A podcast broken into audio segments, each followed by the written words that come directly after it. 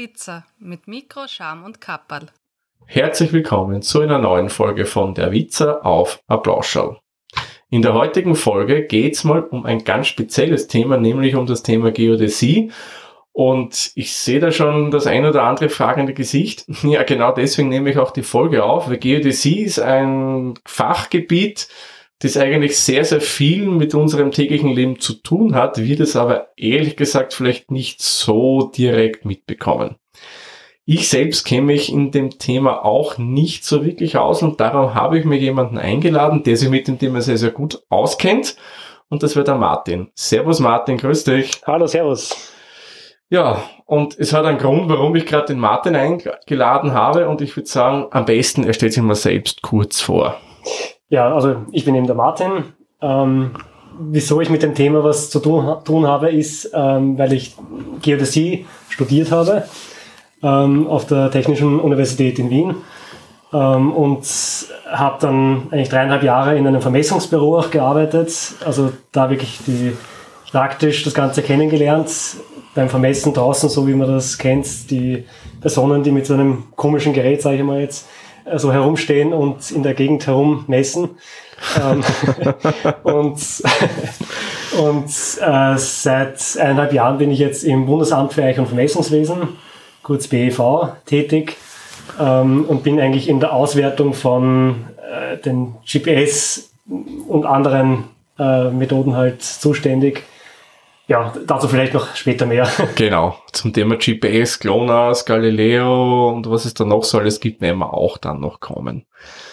Ja, dann einmal danke für die Vorstellung und ich würde mal sagen, fangen wir mit was ganz was Einfachen an. Was ist Geodäsie überhaupt? Also ich habe mal rausgehört, das ist immer Vermessung, aber ich nehme an, Geodäsie ist mehr als nur Vermessung, oder?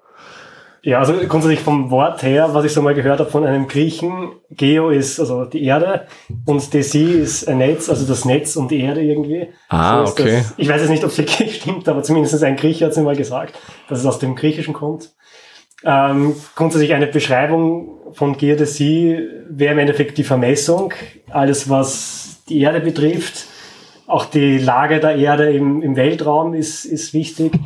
Ähm, aber jetzt auch jetzt nicht auf der Oberfläche von der Erde, auch ähm, unter die Erde im Endeffekt geht die Geodäsie auch hinein, um den Aha. Untergrund zu erfassen, beziehungsweise das spielt auch eine Rolle. Also Und, okay, zum Beispiel, wenn jetzt nach Öl gebohrt wird, das wäre auch Thema der Geodäsie? Also grundsätzlich ist es die Geophysik, also das hier gibt's Geophysiker, aber es ist schon auch in meinem Studium diese Geophysik, dieser Teil drinnen. Und ich habe mich eigentlich auch darauf unter anderem spezialisiert. Also die ah, Geodäsie okay. und die höhere Geodäsie, höhere heißt im Endeffekt alles, was mit Satelliten und mit dem Weltraum auch zu tun hat. Ach, okay, selbst in den Weltraum geht die Geodäsie hinein. Ja, also eigentlich um zu beschreiben, die Lage von der Erde im Weltraum drinnen, weil es Ach, gibt okay. ja so viele Sterne und der Bezug, wo die Erde quasi sich im Weltraum befindet. Okay, also ihr betrifft, also ihr habt aber nicht thematisch jetzt mit äh, Marserforschung, Monderforschung so zu tun, das ist dann wieder eher nicht so euer äh, das, Themengebiet. Das ist richtig, ja. Okay, also geht's, bei euch geht's wirklich rein um den Planeten Erde. Ja, eigentlich schon, ja. okay, da hätte ich gleich noch so eine kleine Zwischenfrage, das kannst du sicherlich beantworten. Ich glaube nämlich, dass es nicht so ist, wie ich vermute. Die Erde, ist die eine Kugel, ja oder nein? ist natürlich keine Kugel. Okay, schaut nur von außen so aus. Das, genau.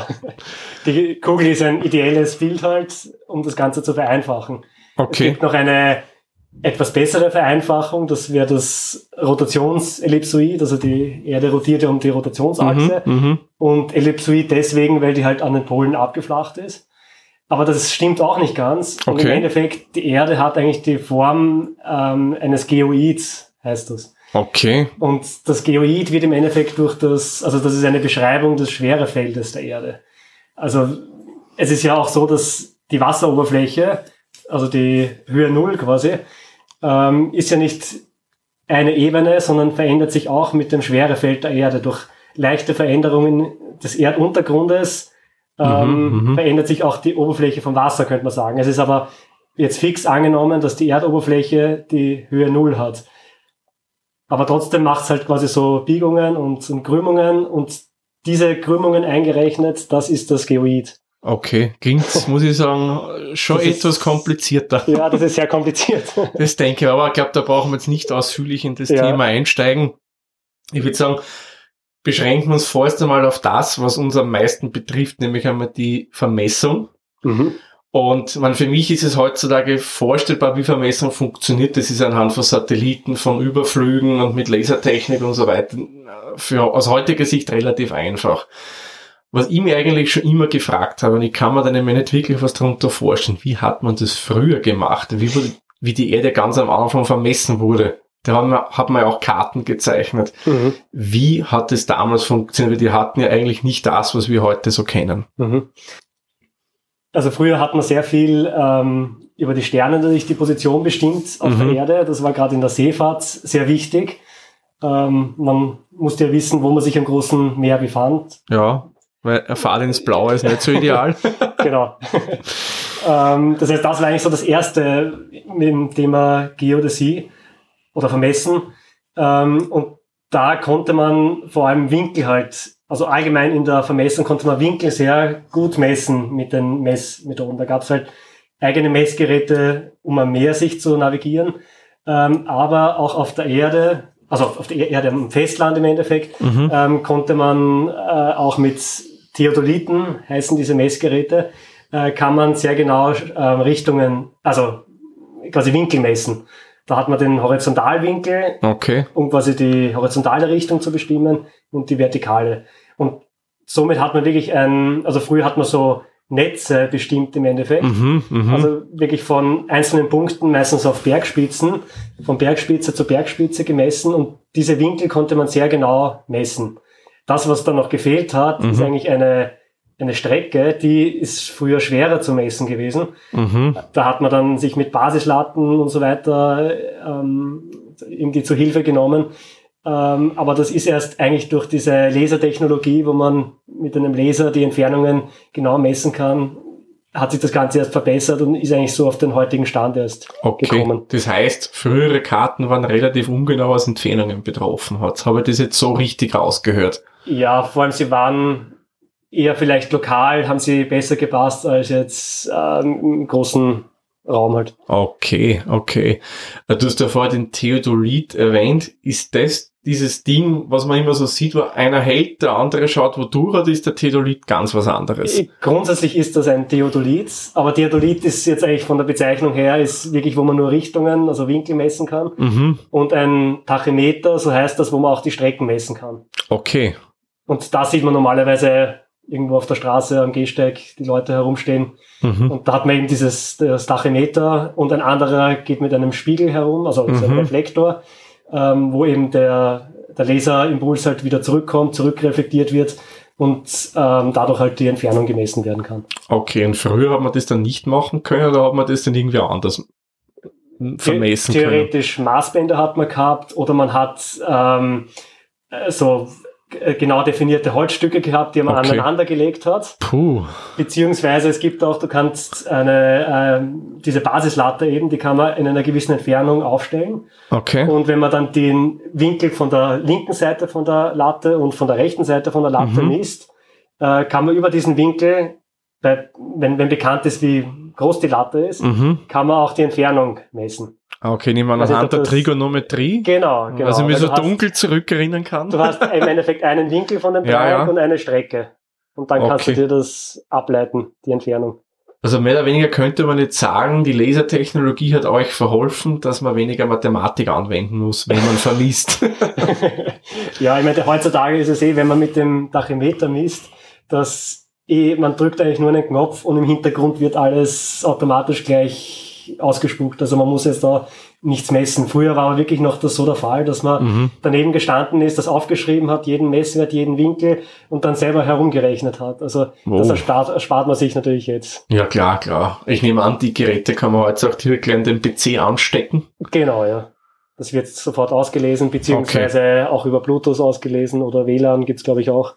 Okay, na gut, also da hat sich durchaus einiges für euch vereinfacht dann mit der das Zeit. Das auf jeden Fall, ja. Jetzt wissen wir, wie es im Groben funktioniert mit der Vermessung. Und ich war ja selbst bei einer Vermessung dabei, durfte da sogar schon mal mithelfen. Ich hoffe, ich glaube, es hat auch gepasst, was ich gemacht habe damals. das wird schon gepasst haben. Ich nehme auch an, das, ja. Nein, nein es schaut schon ganz gut aus, was ich da gemacht habe. nein, es ist darum gegangen, da haben wir mehr oder weniger das Grundstück hier vermessen. Und dadurch, dass der Martin das nicht alleine machen konnte, weil das Gerät das nicht unterstützt, aber ich glaube, es gibt ja schon Geräte, oder? Die Genau, ein Mann bedienen es oder eine Frau bedienen kann. Im Endeffekt so Robotergeräte, dass man im Endeffekt nur mehr mit diesem Reflektor herumgeht Mhm. und der fahrt dem Spiegel, dem Reflektor automatisch nach und ich drücke beim Reflektor, habe ich noch so ein Bedienteil und da drücke ich einfach den Messknopf und dann kann auch gemessen werden. Genau, und bei uns war es ähnlich. Der Martin ist mit dem Spiegel rumgegangen und ich war mehr oder weniger der Roboter und unsere Kommunikation war rufen, mach das, mach das und ich hab's mit bestem Wissen und Gewissen dann gemacht. Na, du hast dich eh gut geschlagen, also ja, ich habe mich auch bemüht, ich habe mich bemüht. da kenne ich andere Personen, die sich da schlechter anstellen. Okay, na, pf, naja, sollte ich vielleicht doch noch überlegen, einen Karriereschwenk zu machen. Nein, also ich bleibe in der Branche, wo ich bin. Aber ich nehme mal an, es wird nicht nur so heutzutage vermessen. Wenn Sie jetzt zum Beispiel damals von Zeiten des Vermessungsbüros Aufträge bekommen habt, zum Beispiel irgendwelche Seilbahntrassen zu vermessen, Autobahnen oder größere Gebiete, da wird man ja andere Technologien auch noch verwenden oder wird das alles wirklich mit dem gemessen? Genau, das hast du schon angesprochen. Die größeren Gebiete sind halt so ein Problem unter Anführungszeichen, wenn man mit dem Tachymeter vermisst. Da braucht man ewig lang. Ja. Und da haben sich halt mit der Zeit halt dann auch durch die Technologieentwicklung halt andere Methoden entwickelt.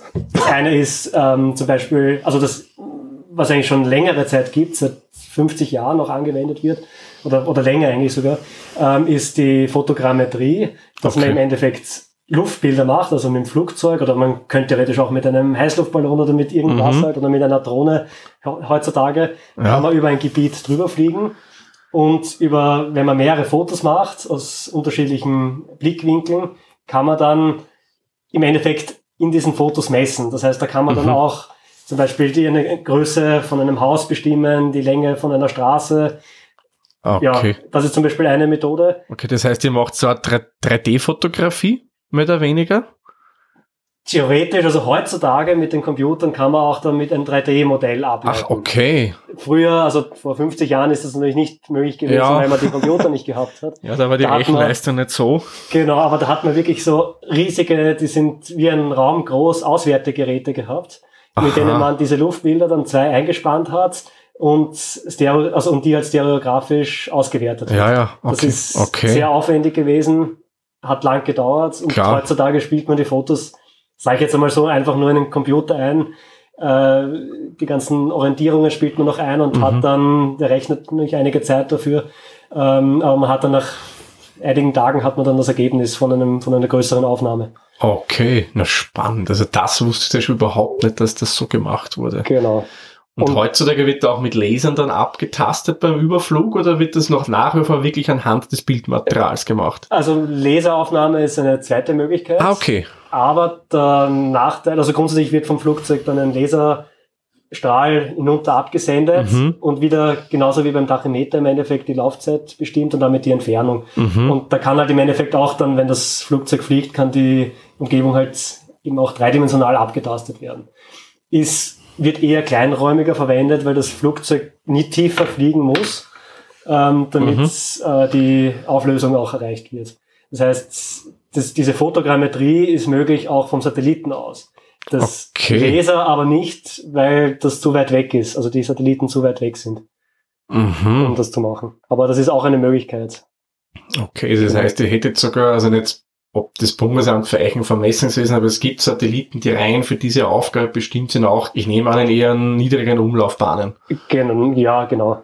Hm? Okay, interessant.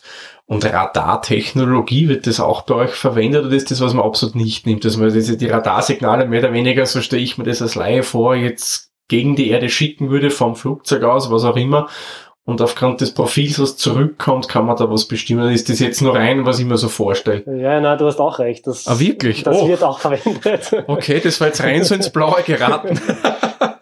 äh, wird äh, LIDAR genannt und äh, im Endeffekt, man kann halt dann auch nur eher flächenhaft etwas bestimmen, aber Mhm. es kann zum einen, zumindest dadurch von Satelliten aus, kann flächenhaft, ich weiß jetzt nicht genau, welchen Raster das dann hat. Okay, das Auf muss so ins Detail müssen wir eh nicht gehen. mehrere Also, hunderter Meter oder sowas, kann dann quasi zum Beispiel die Höhe von einem, von dieser Fläche auf der Erde bestimmt werden mhm. kann damit ein grobes, aber trotzdem ein weltweit gut abgedecktes Höhenprofil erstellt werden. Okay. Also das wird auch verwendet dafür.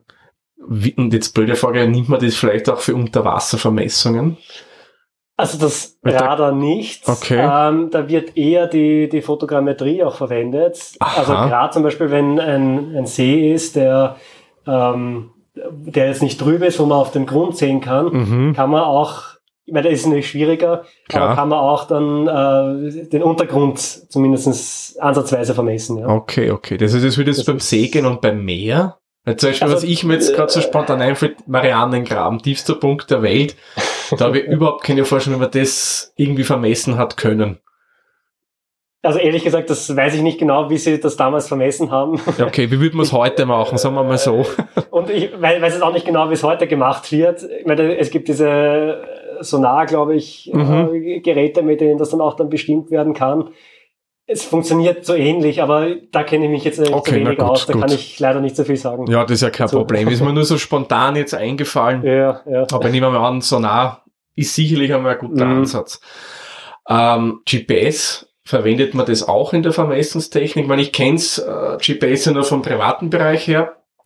Ähm, da haben wir ja aufgrund der Indifferenzen von den ganzen Höhenschichten, die wir ja haben, von der Luft und so weiter, hier haben wir ja Ungenauigkeit drin. Ich glaube, momentan ist man da bei plus minus drei Meter. Ist, ich sag, für den Privatbereich ausreichend. Als Geocacher fürs Navigieren reicht's. Ich nehme an, für Vermessungstechnik ist das, naja, nicht genau, oder? Das ist richtig. Ja. Könnt ihr das dann überhaupt verwenden? Also es ist ja im- immer die Frage auch wieder, für was man es braucht. Manchmal Mhm. wird vielleicht ausreichen, diese drei Meter Genauigkeit. Aber äh, zum Beispiel, gerade wo ich arbeite im Bundesamt für und Vermessungswesen, die haben mit den Grundstücken im Kataster zu tun. Und Mhm. dort ist die Genauigkeit im, also die Grenzpunkte haben eine Genauigkeit vom, sollten eine Genauigkeit von 5 Zentimeter haben. Das heißt, Okay. du musst eigentlich messen innerhalb von oder auf jeden Fall besser als die 5 Zentimeter. Okay. Und es wird aber auch verwendet, das die GPS-Messungen. Ähm, und im Endeffekt hat man, also da gibt's halt mehrere so äh, Netzsysteme, ähm, kann man eine Genauigkeit im Zentimeter, also von zwei Zentimeter erreichen in der Lage und von so vier, fünf Zentimeter in der Höhe. Oh. Das, das wäre für Geocacher ein Traum, aber ich glaube, die Geräte, die das können, kosten ein bisschen mehr als ein 0815 Genau, ja. Garmin. Genau. Also ich glaube, derzeit so 15.000 muss man dafür zahlen. Okay. Und man muss auch eben diese Netzlösungen muss man dann auch noch bekommen. Das heißt, man muss einerseits auch eine SIM-Karte drinnen haben, wo Aha. man die Daten dazu bekommt. Andererseits auch bei diesem Dienst angemeldet sein und der kostet natürlich auch etwas. Na klar, Also, klar. Aber grundsätzlich muss man die nicht diesen Dienst verwenden. Man kann sogar mit äh, GPS im Millimeter Genauigkeit messen. Im Millimeter. Puh. Genau, also das ist auch möglich und das sind genau diese Messungen, die ich jetzt in meinem Beruf eigentlich äh, auswerte. Das mhm. sind so fixe Stationen. Das ist nämlich wichtig, dass bei diesen Messungen zumindestens eigentlich einen Tag gemessen werden muss, um diese Genauigkeit zu erreichen. Und das sind so Fixstationen, die Okay. stehen teilweise seit 15 Jahren an ihrer Position und das heißt, da gibt es auch eine lange Zeitreihe davon. Okay. Auch. Also da kann man zum Beispiel dann auch so Plattenbewegungen ableiten, weil man mit Millimetergenauigkeit misst. Platten bewegen sich nicht, also die Erdplatten, Mhm. zum Beispiel Europa bewegt sich nach Nordosten Mhm. um zweieinhalb äh, Zentimeter im Jahr, also gar nicht so wenig eigentlich. Ja, eh. aber Klingt wenn man, nicht viel, aber wenn man sich überlegt, zweieinhalb Aber- Zentimeter. genau, und mit diesen Stationen, die auf Millimeter genau messen, kann man natürlich dann diese Plattenbewegung, kann man messen damit. Okay. Ähm, und das funktioniert rein nur GPS-basierend anhand dieser Tabellen, die du vorher schon erwähnt hast, oder gibt es irgendwie so Referenzpunkte auf der Erde, die da irgendwie noch mit einberechnet werden? Nein, eigentlich Oder nicht. mittelt das Gerät mehr oder weniger permanent? Im Endeffekt wird schon auch gemittelt natürlich, aber es ist im Endeffekt, kann man durch längere Beobachtungszeiten, Mhm. kann man verschiedene Fehler ausmerzen quasi. Das ist ein Punkt. Und was jetzt vielleicht auch noch, wie das quasi, wie die Genauigkeit erreicht wird. Mhm. Das, was man so kennt vom Handy, Mhm. ähm, das hat nur Codemessungen. Das heißt, also das ist vielleicht jetzt auch etwas zu kompliziert zu erklären, aber es wird diese Codemessung verwendet. Mhm. Und es werden aber vom Satelliten mehrere Frequenzen, ähm, also mehrere Phasen ausgeschickt. Und wenn man mehrere Phasen auswertet in dem Ja. Kann man zum Beispiel die Ionosphäre, also die, die Störungen, die in der, Ios, äh, die in der Ionosphäre sind, Mhm. äh, kann man komplett ähm, entfernen. Und dann Aha. hat man schon eine große Fehlerquelle we- weg. Na klar, klar. Und durch längere Beobachtungen können auch viele andere Fehler entfernt werden.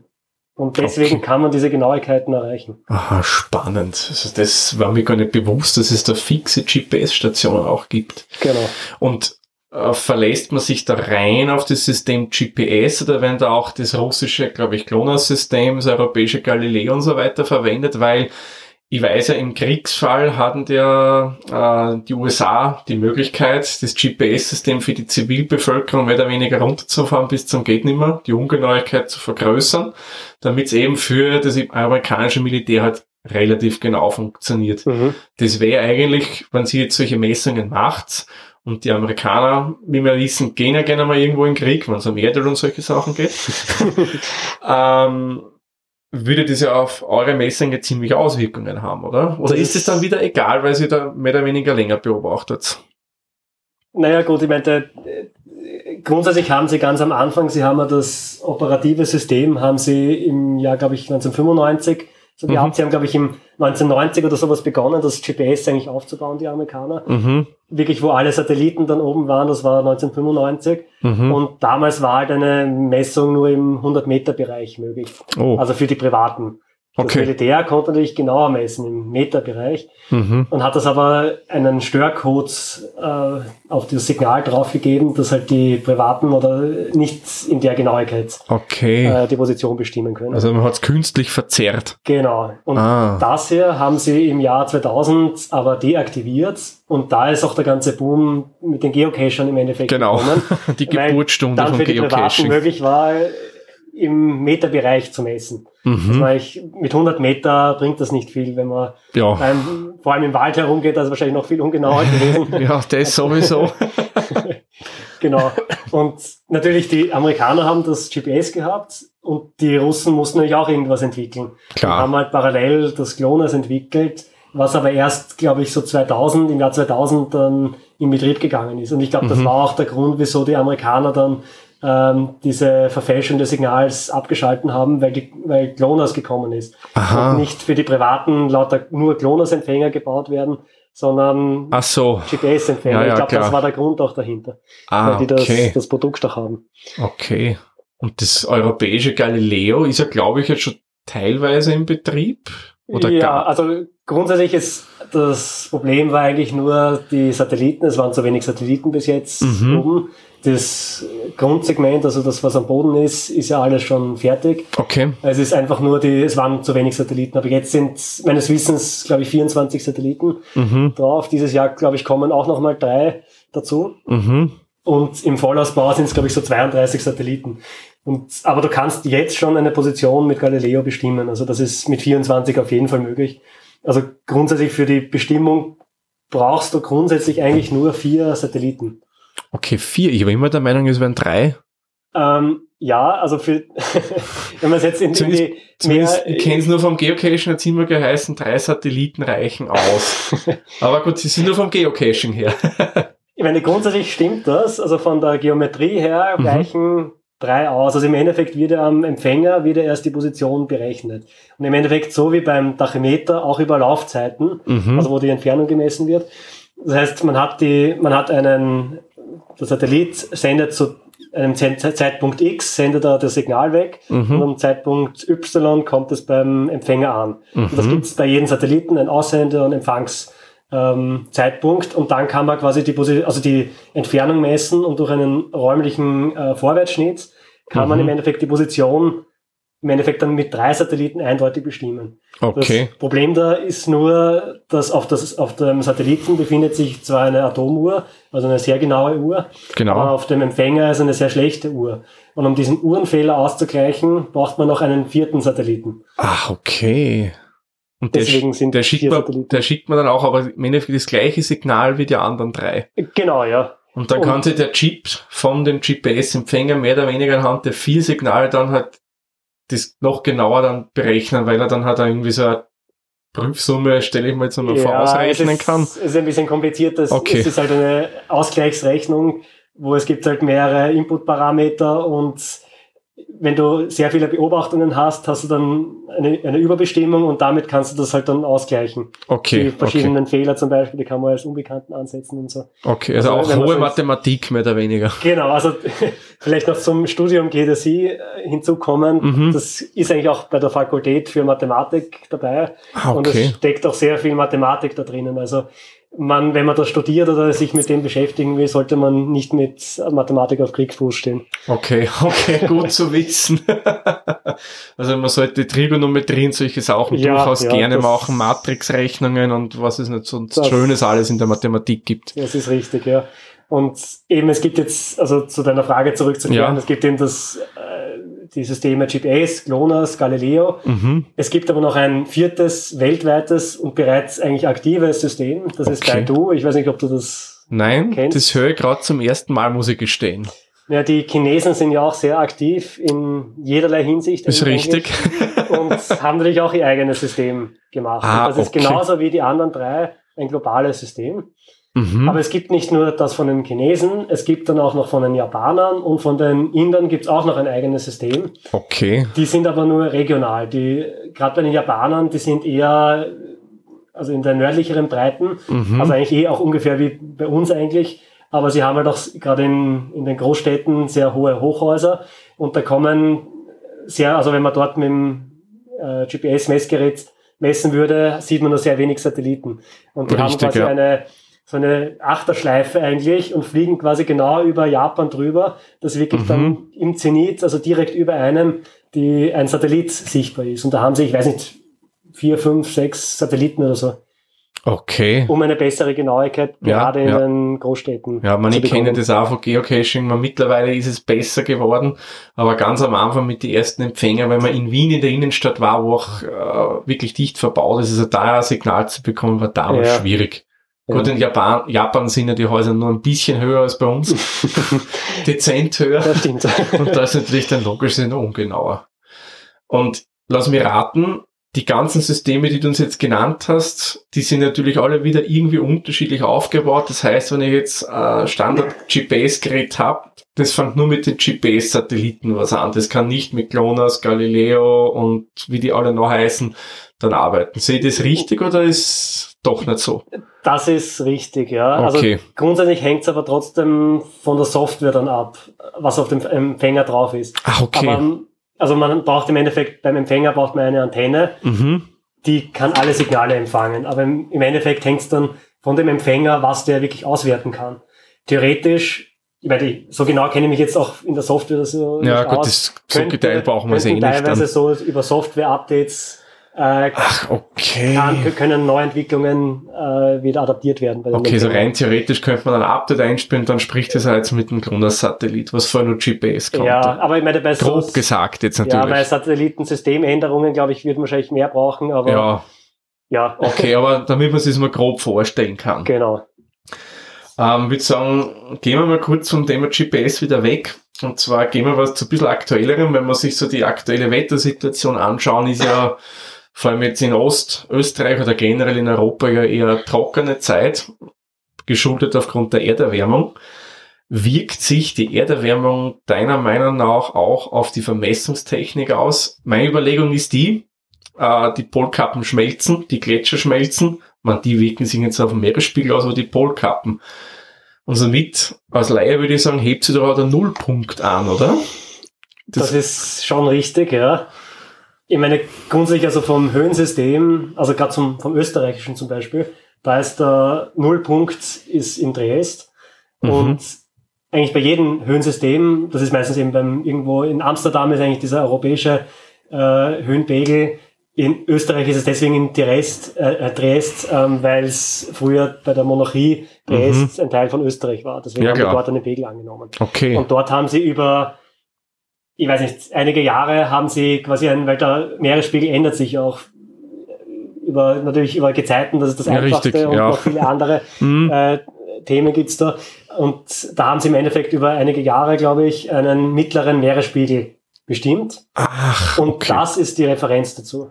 Okay, Das, das, heißt, wenn ist, sich jetzt die, der Meeresspiegel um drei Meter ändert, ist die Referenz aber noch immer auf den damals bezogenen Pegel mhm. und nicht auf den neuen. natürlich könnte man sagen, man könnte das Ganze dann anpassen und vielleicht einen neuen Mhm. Pegel erstellen. Also insofern könnte sich das dann schon auswirken. Ja, Aber derzeit würde ich mal sagen, wird sich da nichts ändern. okay. Also kann man sich jetzt nicht so vorstellen. Ich muss gestehen, hat man sich immer so vorgestellt, das ist so, wie man es kennt von Flüssen, da sind auch die Messlatten drin, wo man den Donnerpegel, was auch immer, ablesen kann. Das ist ein gemittelter Wert. Da ist nicht irgendwo wirklich ein definierter Punkt, da steckt eine Messlatte oder ist irgendein Vermessungsbook und sagt man, okay, das ist jetzt meine Null.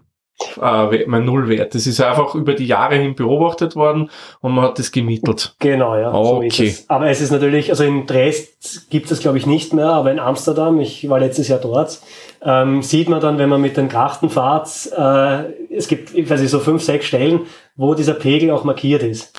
Ach, okay. Also das ist dann, ich glaube, zwei Meter oder einen Meter über dem Pegel, an, äh, der an sich Mhm. bestimmt ist, damit man halt, weil sonst wäre das ja unterm Wasser im Endeffekt, Na klar. ist dann das markiert. Ja. Okay. Und du hast ja gesehen, Amsterdam ist für Europa. Gibt es da irgendwie auch einen weltweit gültigen Punkt, wo man zum Beispiel wie der Nullermeridian in Greenwich wäre? Gibt es da irgendwo den absoluten Nullwert für die ganze Welt? Weil sonst wäre es ja so, von meiner äh, Idee her, würden die Amerikaner jetzt im größten österreichischen Berg in Glockner vermessen, hätten die einen anderen Nullpunkt, also ein wir das vermessen oder die Japaner zum Beispiel. Also es, meines Wissens gibt es keinen und ist Mhm. auch eher jetzt schwer vorstellbar, weil du musst im Endeffekt, also um eine, eine Höhe genau zu übertragen, äh, verwendet man ein Nivelliergerät. Mhm. Das ist, kennt man sicher auch, ähm, das sind halt zwei Messlatten, die stehen auf, immer am Boden und in der Mitte ist ein, ein Messgerät, das Nivellier, Mhm. mit dem Mhm. man halt den, den Höhen, Höhenunterschied bestimmt. Damit kann man auf Submillimeter genau eigentlich ein, ein, die Höhendifferenz bestimmen. Mhm. Und das geht natürlich übers Meer auch dann schwer. ja, Zumindest- durchaus. Zumindest mit der Messmethode. Mhm. Und deswegen hat sich natürlich in den einzelnen Ländern und auch oder in ganz Europa halt ein eigener Pegel entwickelt. Und in Afrika, ich meine, ich weiß es, da weiß ich überhaupt nicht, wie das aufgebaut gut. ist. Vielleicht gibt es da überhaupt nicht wirklich was Gescheites. Mhm. Äh, aber da, die haben wieder einen eigenen entwickelt und deswegen gibt es eigentlich immer unterschiedliche auch. Okay, okay, das ist ja der, der Technik geschuldet, dass man da unterschiedlich haben Genau, muss. genau. Okay, okay, ich hab mir das echt so vorgestellt, da gibt's ja einen irgendwo und auf dem leitet man dann wieder was für internationale Messungen ab. Nein, so ist es nicht. Okay, aber es ist schon so, wenn man zum Beispiel sagen würde, okay, ein französisches Team würde einen Berg in Österreich vermessen, die orientieren sich am französischen Null, könnte der Berg dann theoretisch um zwei Zentimeter höher oder niedriger sein. Versteht es so richtig oder? Ja, es gibt eben unterschiedliche Höhensysteme in Europa und Mhm. die haben auch, kommt davon, in welchen Messschleifen mit diesen Nivellieren sie auch gemessen werden, das hängt nämlich auch davon ab dann, äh, können dann unterschiedliche Höhen herauskommen, also ja. Höhendifferenzen zwischen den Grenzen. Also gerade zwischen, äh, also sehr ähnlich sind zum Beispiel die, die von der damaligen Monarchie Österreich-Ungarn Mhm. sind. Also Slowenien zum Beispiel, die, die passen zu Österreich natürlich besser weil sie auch den gleichen Pegel haben, äh, als jetzt zum Beispiel Deutschland, die halt Amsterdamer Pegel sind. Das heißt, da zwischen Mhm. Deutschland und Österreich ist dann eine viel höhere Differenz zwischen den Höhensystemen. Mhm. Also ich bin mir nicht ganz sicher, aber ich glaube, das sind sogar 10, 20 Zentimeter oder so. Okay. Also direkt vergleichen kann man es nicht. Man kann das natürlich ausgleichen in, über ganz Europa. So Okay. wie die GPS-Messungen im Endeffekt, dass Mhm, das bestimmt mhm. wird, kann man auch das ganze Höhennetz ausgleichen. Und das ist auch passiert in Europa. Okay, es ist zwischen halt- den einzelnen Ämtern oder wie auch immer das in anderen Ländern geregelt ist, herrscht da schon rege Kommunikation, wo man dann Karten in, auf, bleiben wir jetzt einmal in Europa auf europäischer Ebene, wie soll man sagen, harmonisiert mehr oder weniger. Genau, ja. Also es ist nicht so, dass dann äh, ein deutscher Wanderer, der beim Deutschen Alpenverein ist, von dort die Karten bezieht, dann komplett andere Höhenlinien hat, als wir, wenn wir es vom österreichischen Alpenverein beziehen. Genau, das wird Okay. aufeinander abgestimmt. Ja. Okay, weil sonst, puh, das wäre ja Kudelmudel par excellence. Genau, ja. Na, aber besonders wichtig ist es, wenn man sich vorstellt, zum Beispiel der Brenner Basistunnel, der Mhm. Tunnel zwischen Österreich und Italien. Wie macht man das? Man hat, ich weiß jetzt nicht genau, wie, wie da die Höhendifferenzen sind, aber wenn man jetzt nur diese amtlichen Höhen hernimmt, dann ist vielleicht 20 Zentimeter Differenz. Das heißt, wenn jetzt von der, von Österreich aus, von Tirol aus gegraben wird und von Italien, Südtirol, Ja, dann würden sich die vielleicht dann nicht treffen oder halt dürfte eine größere Differenz sein. ja klar, und das will man nicht vermeiden. Und in solchen Fällen muss man, natürlich ist es ein großes Projekt, aber da muss man halt dann genaue Messungen machen. Das wird zum Beispiel auch mit GPS gemessen. Mhm. Da wird beiden Eingängen wird äh, auf mehreren Punkten sehr lange gemessen, also um eben diese Millimetergenauigkeit eigentlich zu bekommen. Mhm. Und damit hat man auch eine, die Höhengenauigkeit ist dann um einiges besser als diese nationalen Höhensysteme, die es gibt. Mhm. Und damit kann man eigentlich über längere Strecken auch, weil das ja sehr lange ist, äh, der Tunnel, kann man dann auch eine hohe Genauigkeit zusammenbringen. Okay, also kann man mehr oder weniger auch ins Massiv reinmessen. Verstehe das gerade so richtig? Oder geht es da rein um die Eingangspunkte und da weiß ich, okay, geh im Winkel so und so in den Berg rein, weil die anderen gehen in den Winkel rauf und dann treffe ich mich in der Mitte. Genau, so ist es. Man, kann, man kann natürlich nur auf der Erdoberfläche messen und nicht im Tunnel drinnen. Also mit Ja. GPS halt. Ja klar, das, das wäre ja ganz was Tolles. Ja, na, das geht leider noch nicht. Ja, ja, da, da, aber wir arbeiten daran. Nein, ich glaube, Ja. das, das wäre ein bisschen ein Problem. genau. Okay, okay. Äh, vermessen, da wäre mir noch eine Frage eingefallen. Ähm, wenn einmal was vermessen wird, allem du bist ja, hast ja vorher Kataster erwähnt, vielleicht erklären wir nur kurz den Begriff Kataster. Was genau versteht man unter einem Kataster? Also im Endeffekt ist das die, zum Beispiel bei Österreich gibt es natürlich sehr viele Grundstücke in Mhm. Österreich und die müssen ähm, grundsätzlich die ganzen Eigentümerverhältnisse sind im Grundbuch geregelt. Genau. Steht drinnen, das Grundstück gehört, gehört dem mit den Rechten und Pflichten halt drauf. Mhm. Ähm, und man braucht dazu noch ein technisches Apparat, könnte man sagen. Also ein, Okay. einen Plan dazu, wie quasi das Grundstück ausschaut. Also, Mhm. weil Grundstücksnummer 415, wie schaut das jetzt in der Natur aus? Ähm, und dazu gibt es eben den Kataster, wo man äh, die ganzen Grundstücksgrenze auf einem Plan drauf hat und diese Grundstücke, Grundstücksnummern zuordnen kann. Okay, also im Endeffekt der Kataster ist ein Plan, wo wirklich die Grundstücke exakt eingezeichnet werden. Genau. Okay, gut. Äh, wenn das heißt jetzt öffentliche Grundstücke vermessen werden, die im Besitz zum Beispiel vom österreichischen Bund sind oder egal von wem, wenn das einmal vermessen wurde, bleibt das dann für ewig oder heißt es dann irgendwann einmal, okay, das muss nur mal neu vermessen werden? Also grundsätzlich wird es eigentlich nur im Anlassfall neu vermessen. Okay. Also die grundsätzlich gesamt Österreich, also jetzt auch österreichische, österreich-ungarische Monarchie, Mhm. wurde äh, beginnend im Jahre ähm, 1817 eigentlich vermessen. Oh. Also die gesamte Monarchie, also begonnen. Das hat Mhm. insgesamt 40 Jahre gedauert. Ja, gut, mit Die- den damaligen Mitteln, weil, wie Die- du vorher erklärt hast, mit diesen äh, Messlatten und so weiter, stellen wir das durchaus ein bisschen länger vor, ja. Genau, also das hat ein bisschen gedauert. Aber es wurde wirklich damals jedes Grundstück vermessen in der gesamten Monarchie. Mhm. Das heißt, ab dem Zeitpunkt gab es einen Plan, wo jedes Grundstück drauf ist. Mhm. Und Mhm. es gibt jetzt halt noch Grundstücke, die sich seit der Vermessung von damals nicht verändert haben. Weil Oh. nichts gebaut worden ist, weil kein Interesse daran besteht, die Grundstücksgrenzen zum Beispiel abzustecken auch und dass da irgendwie eine Veränderung gibt oder wie auch immer. Mhm. Aber natürlich, wenn jemand bauen will, also heutzutage auf jeden Fall, muss das Grundstück eigentlich vermessen werden.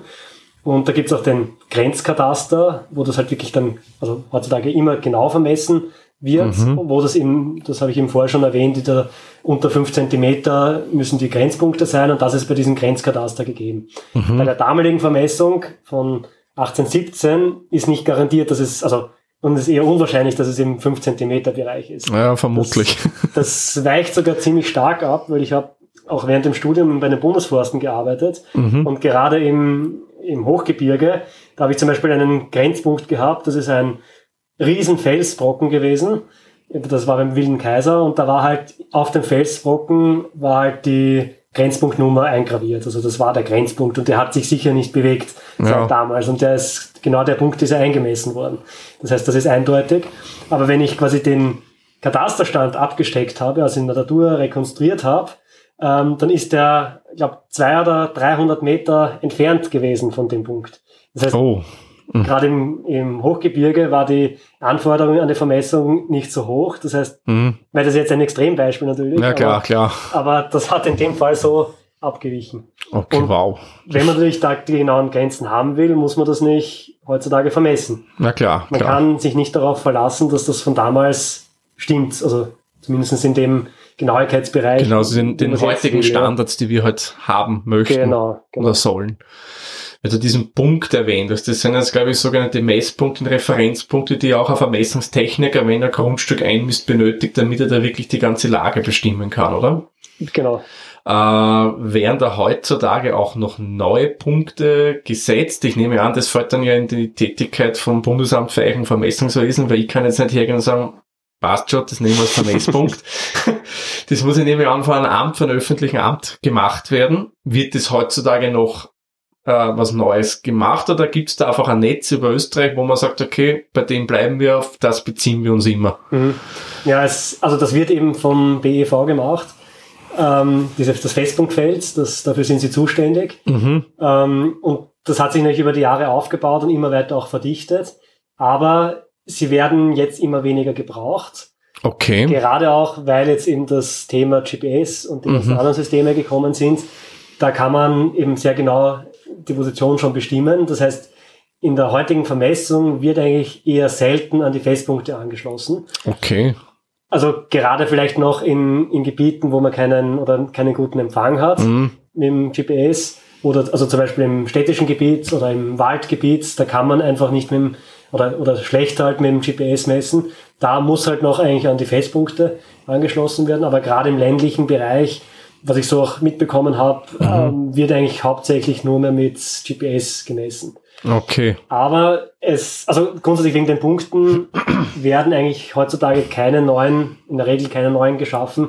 In Ausnahmefällen ja, Okay. aber sie werden eher, wenn ein Punkt wegfällt, wird er nicht mehr neu gesetzt oder neu rekonstruiert, sondern Mhm. der wird einfach als verloren angesehen und fällt im Endeffekt in dem Messnetz weg. Okay. Also aufgrund dessen, was du gerade erklärt hast, kann man auch davon ausgehen, dass das eigentlich nicht mehr, nachkontrolliert wird, dass da mal irgendeiner da bei Wind und Wetter raus muss und nachschaut, man an einer Karte, gibt's den Punkt noch ja oder nein? Oder Na, grundsätzlich die Punkte, die vorhanden sind, werden schon kontrolliert. okay. Also eben gerade in der Abteilung, wo ich auch bin, im BEV, Mhm. äh, da gibt's jedes Jahr einen Messtrupp, die sind im ganzen Sommer halt unterwegs.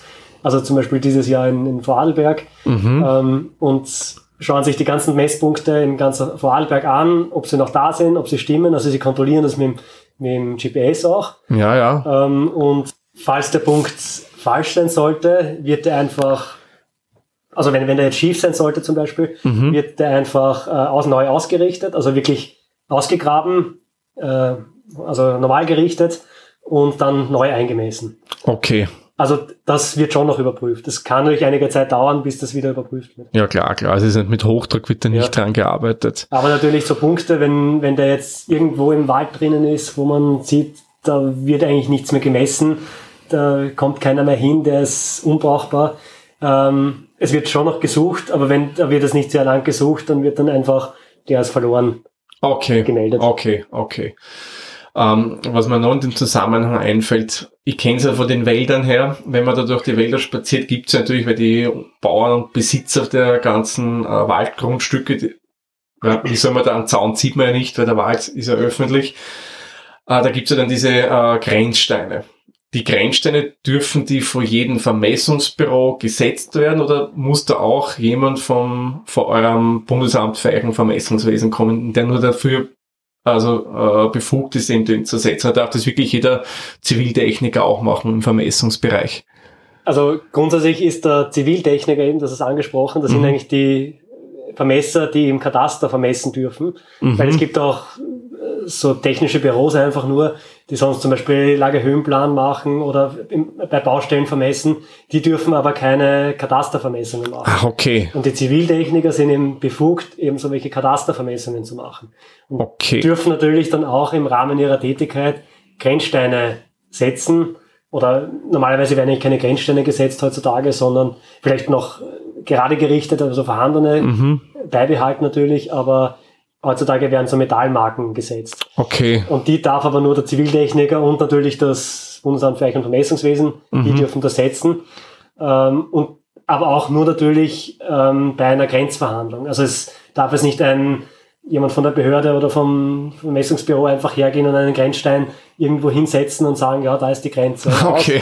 Sondern es müssen immer alle Anrainer, die betroffen sind, von diesem Grenzpunkt müssen zu einer Grenzverhandlung eingeladen werden und müssen auch dem zustimmen.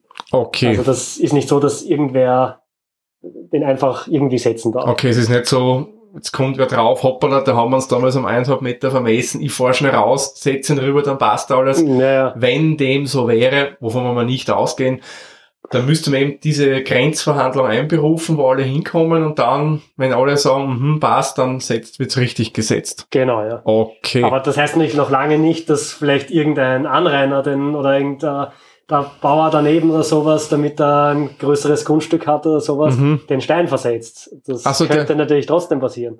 ja, ja, Und Dafür okay. ist vielleicht eine Nachvermessung dann auch ganz gut. Na klar. Aber ich habe zum Beispiel in, bei den Bundesforsten einmal so einen Fall gehabt, in Salzburg war das. Mhm. Da habe ich vermessen einen Grenzpunkt. Das war im Endeffekt ein Stein, der in einer Mauer eingemauert war. Mhm. Und es war vom Förster, der mich beauftragt hat, hat gesagt, ja, da stimmt irgendwas nicht. Er glaubt nicht, dass das der Grenzpunkt ist. Und ich habe das nachgemessen und die Mauer war auch neu. Also das ist jetzt nicht so eine alte Mauer gewesen. Und Mhm. das war eigentlich schon ersichtlich, dass der irgendwie den Grenzstein eingemauert hat in die Mauer. Mhm. Und der hat ihn aber dabei auch versetzt und hat Ah. sein Grundstück damit größer gemacht. Ah ja. Also das, man muss das auch immer hinterfragen, ob diese Grenzsteine wirklich richtig sind. Okay. Natürlich ist auch wieder, weil ich ja vorher diese Ungenauigkeit von der Mhm. damaligen, von der ersten Vermessung angesprochen habe.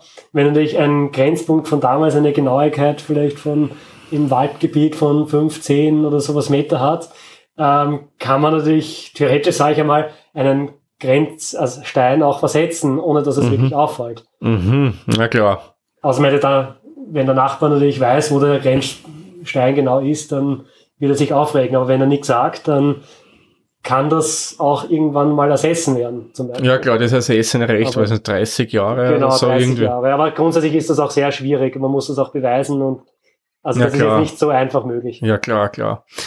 Ähm, was mir nur in dem Zusammenhang einfällt, eben wegen solcher Sachen, gibt's da von den Ziviltechniken oder von euch aus so Kontrollvermessungen, wo man zum Beispiel mal sagt, okay, wir gehen einmal in das Gebiet und messen nach, ob da eh noch alles rechtens ist, oder ist es wirklich nur auf Zuruf von der Bevölkerung oder den betroffenen Grundstückseigentümern, dass die auf euch zugehen und sagen, ich glaube, da stimmt was nicht so ganz, der Nachbar hat das einmal versetzt, was auch immer.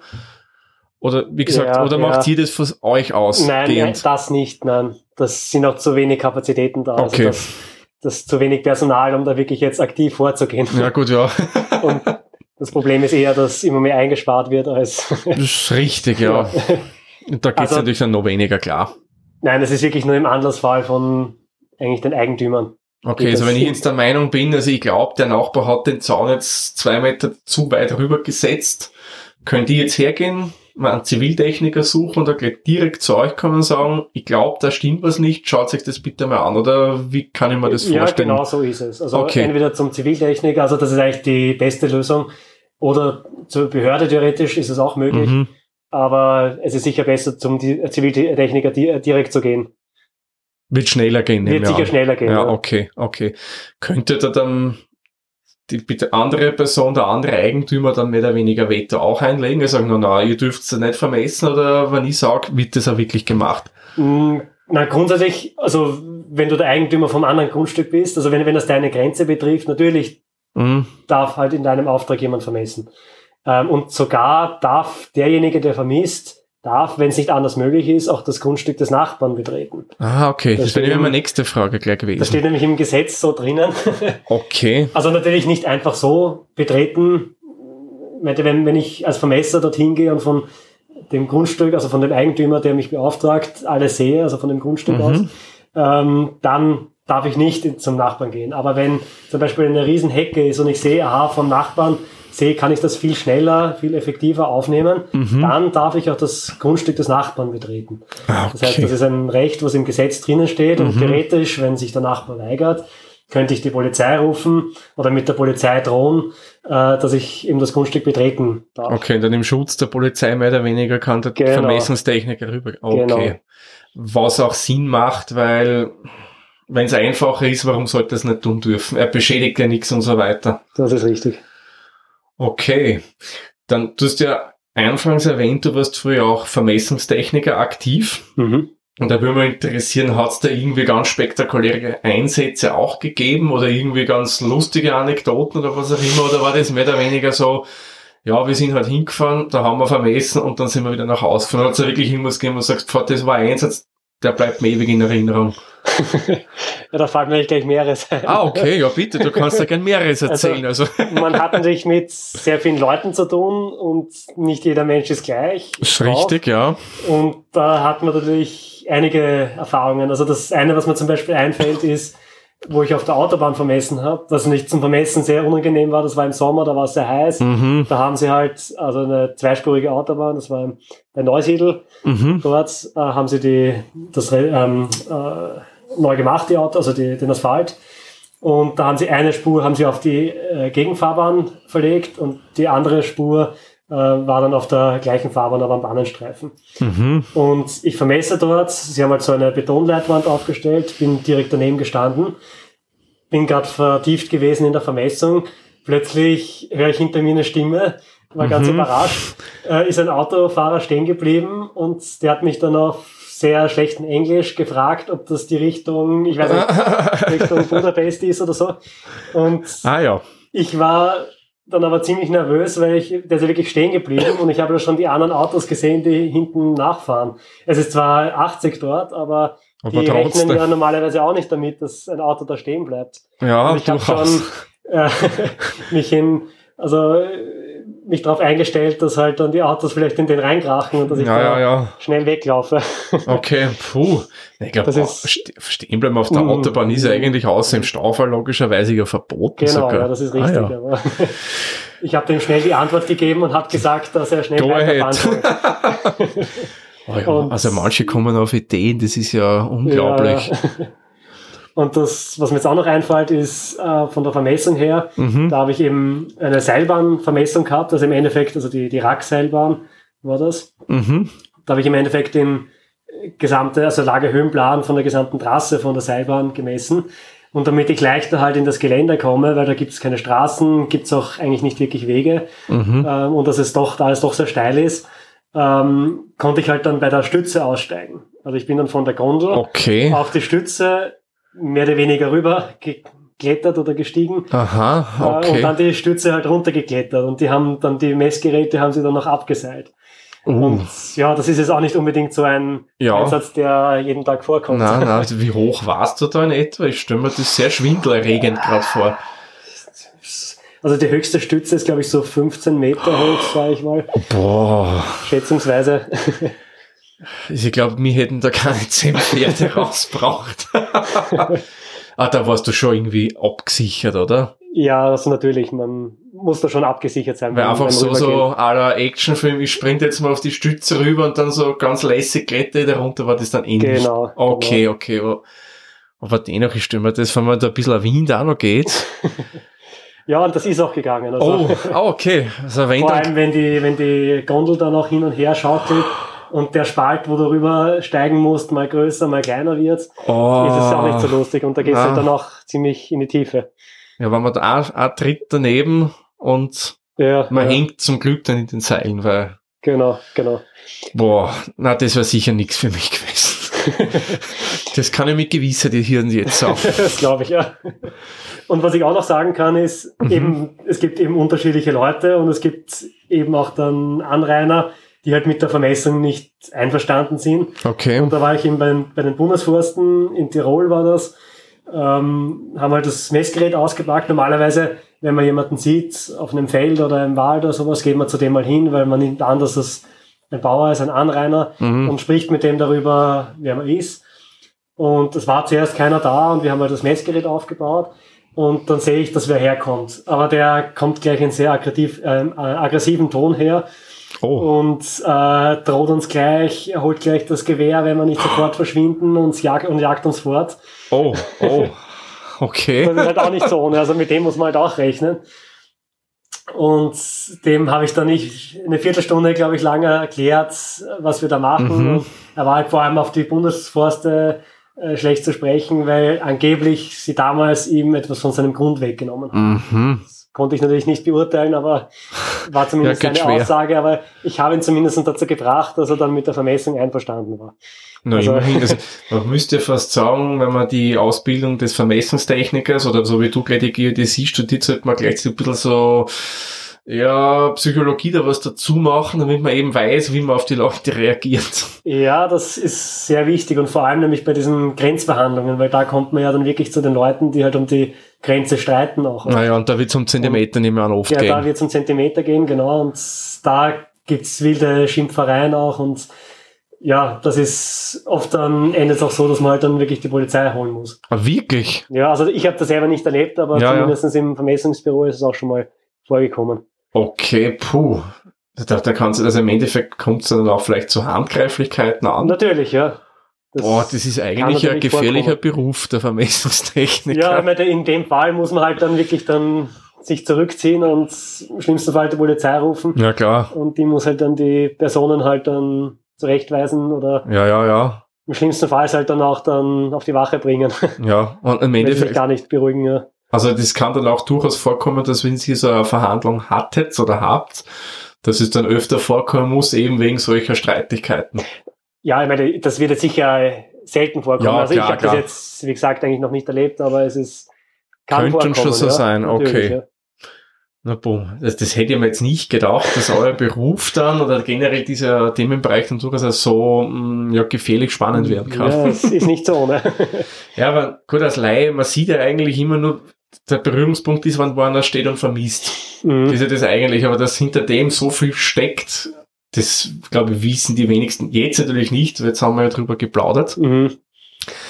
Und ich würde sagen, äh, wir machen den Sack für die Folge zu. Martin, ich sage vielen lieben Dank, dass du mit mir so über Geodäsie und Vermessenstechnik nicht geplaudert hast. Ja, vielen Dank auf jeden Fall auch für die Einladung zum Gespräch. Ja. Hat mich sehr gefreut. Gerne. Und ja, ich würde sagen, machen wir den Sack zu.